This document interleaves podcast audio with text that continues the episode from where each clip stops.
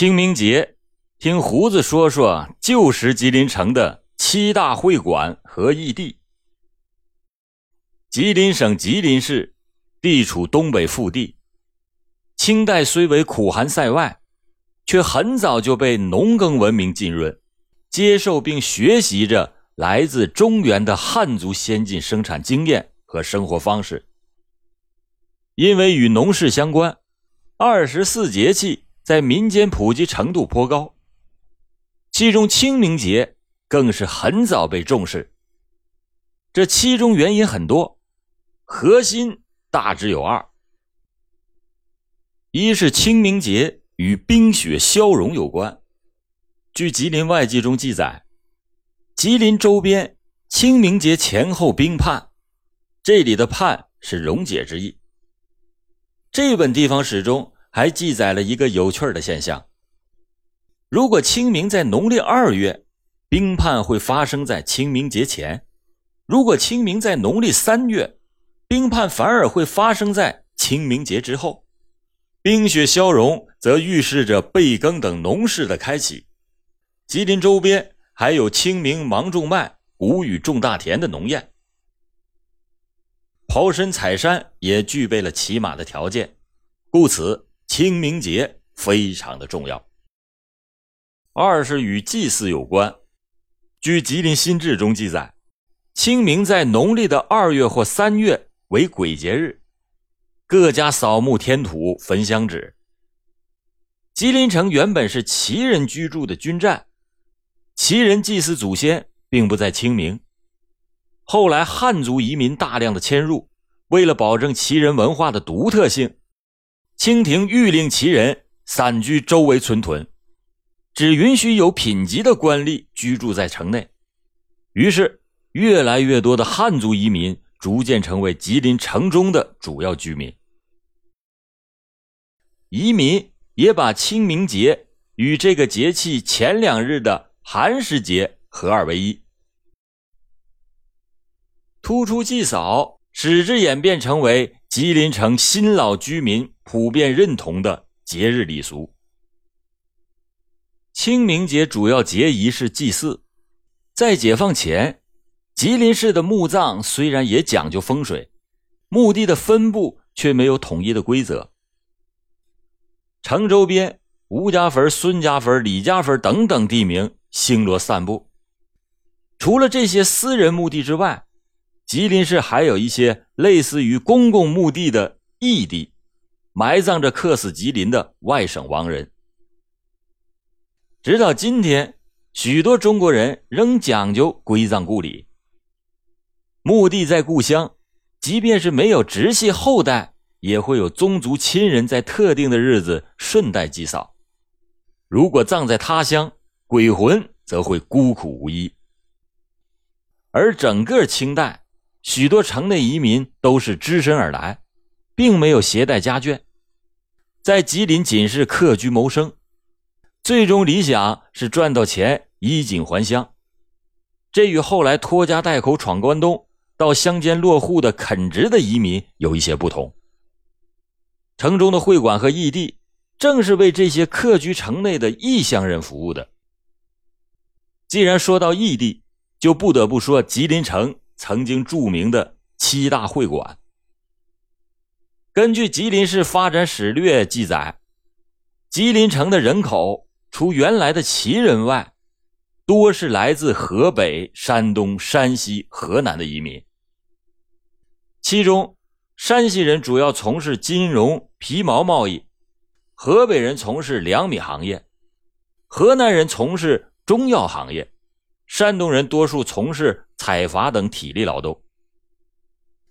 各地移民。以行帮为凝聚力，为了相互照应和联谊，并为那些行商寄旅的方便，都成立了同乡会馆。这些会馆都有异地和停旧房。这里所说的异地，也就是墓地。解放前，吉林城的七大会馆以山西会馆居首。山西人在吉林城所有外省移民中来的比较早。而且从事的也都是现在意义上的白领工作。比如钱号、毛皮货站等等，经济条件和社会地位相对优越。据史料记载，在康熙十二年吉林建成伊始，在籍山西人就在东来门外江畔集资建成了关帝庙。山西会馆就设在关帝庙后院东耳房内。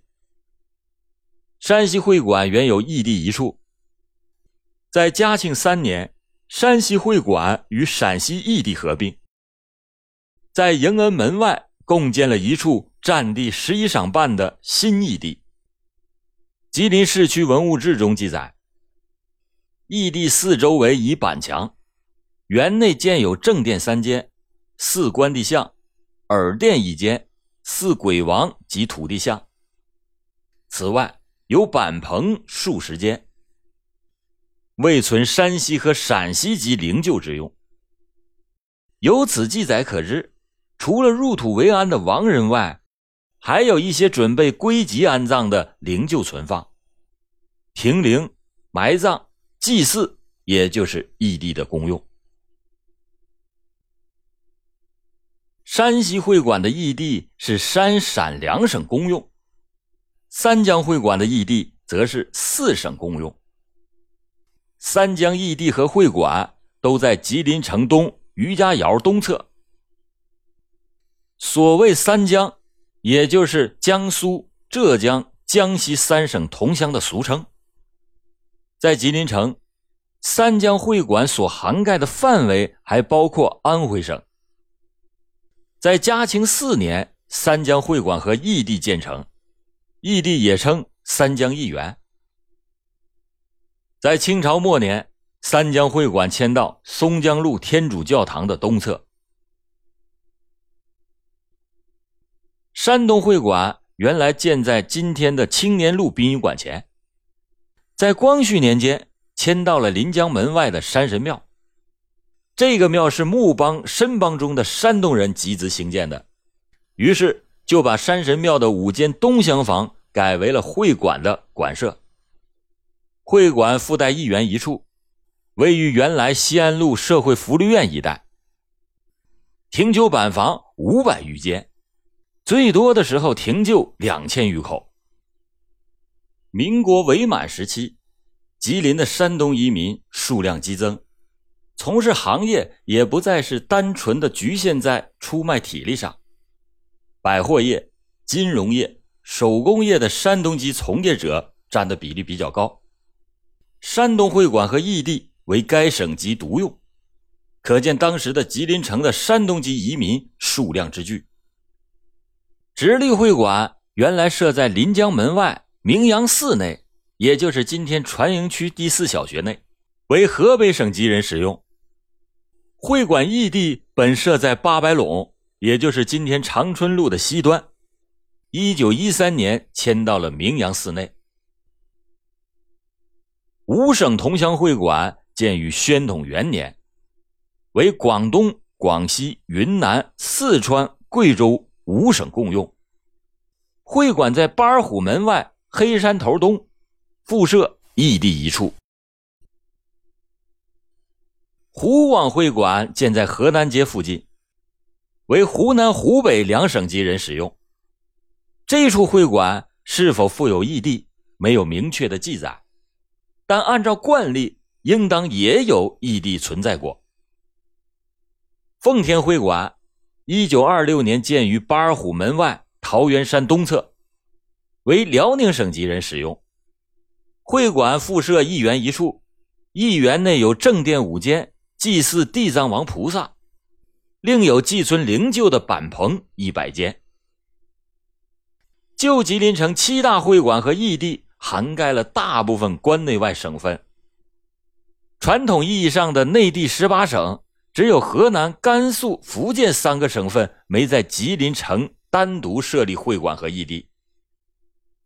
而自民国开始，直到伪满时期，吉林省县最高权力。多为辽宁籍人士把持，借袍泽裙带便利，辽宁人在吉林投资置业者日渐增多，所以奉天会馆设立较晚，并且馆址设在了城外的新区，可会馆异地本省独用，这可见奉天籍人士在吉林的数量和重要性。旧吉林城七大会馆和异地涵盖了大部分关内外省份，传统意义上的内地十八省，只有河南、甘肃、福建三个省没在吉林城设立会馆和异地。七处异地无论档次高低，大多设有地藏庙或者是鬼王庙，对待埋葬异地或停灵异地的客死之人，无论是有名无名。办公守墓之人只会在清明等日象征性的烧纸祭祀，那叫送纸钱打发孤魂野鬼。异地内的庙堂焚香也无非是祈求神明保佑异地及附属的建筑平安无事，别出作祟的厉鬼。至于那些会馆附属的异地中究竟是埋过谁？又有谁的灵柩停就在那些凄风掠过的板棚，却很少有人细究其详。不过可以肯定的是，那些亡于吉林的灵魂都曾有过创造各自美好生活的憧憬，在吉林城由蛮荒步向繁荣的画卷里，都或多或少有过属于他们那几笔不可或缺的勾勒。历史也并不只是悲凄诉索，这些客死异乡的孤魂中，绝不乏惊世骇俗的佼佼者。比如曾经祭灵三江异地的熊成基烈士，就曾有过让吉林人扼腕叹息的豪壮言行。一九零九年，熊成基受黄兴指派，到东三省联络组织革命起义。次年，在哈尔滨被逮捕，押解到吉林市。不久，便遭到了被革命烽火吓破胆的吉林巡抚陈昭常急令杀害。熊成基烈士在押赴刑场的路上，迎着凛冽的寒风，慷慨宣讲：“诸君，诸君，勿以我是为道为奸之徒，我故一慈善之革命军人也。”烈士临行不跪，仍然高呼：“今生已矣，我死绝，继我而起者大有图也。”熊成基牺牲以后，尸体被同乡装殓葬在望云山下。民国时，沐猴而冠成为吉林省首脑的陈昭常，为了掩盖自己的罪行，把烈士的灵柩。移到了三江一园存放。民国元年七月二十八日，吉林城各界人士在巴尔虎门外烈士就义之所举行了隆重的追悼大会，许多名人都敬献了挽联。可能猜测到陈昭常一定会参加追悼会，章太炎先生特意敬挽了一副寓意明显的挽联。早到三年，也同城国事重犯，纯儿元凶赶来吊革命先驱。果然，陈昭常煞有介事的到追悼大会会场时，便遭到了与会人士的侧目相向。待到陈昭常看到章太炎的挽联后，羞愧难当，灰溜溜的离开了会场。此后不久，因为当时吉林城尚未开通火车。烈士的灵柩由三江一园启程，先经过水路运至德惠的陶赖昭，再转由中东铁路运至安徽省的安庆市安葬。解放以后，人民政府对城市实施了有效而科学的管理，城市里新的人际关系和新的风尚被逐步确立。除了一些重要城市为方便异地办理公司事宜。设立驻在场所或者是办事处，大多的时候，旧时的会馆已不再适应新社会的发展现状。同时，人民政府也有能力保障客死之人会被妥善处理后事。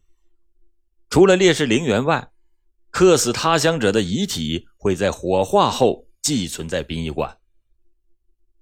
时值清明节，吉林市的会馆和异地早已随着时代大潮隐去。在这个特殊的日子里，一些与祭祀鬼神有关的迷信糟粕已然被现代人所摒弃。吉林城市民愿意用更文明的方式去墓地祭扫自家先辈，或去北山烈士陵园缅怀革命先驱。会馆和义地这些由过客、普通人铸就的城市历史，也只是偶然才被想起和提及。